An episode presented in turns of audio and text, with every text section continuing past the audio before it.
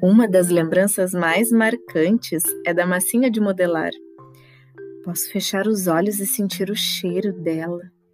Aquelas pequenas mãos de muitas crianças trabalhando com as massas sobre uma mesa grande e redonda em grupo.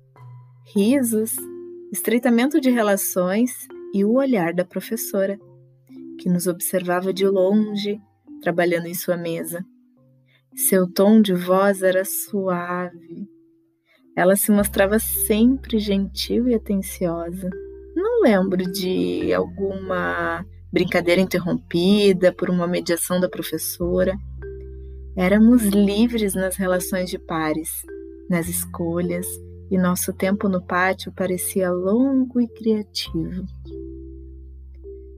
Trecho do livro Elas e o Chão, capítulo de Cimeia Goulart, Página Registros de uma professora.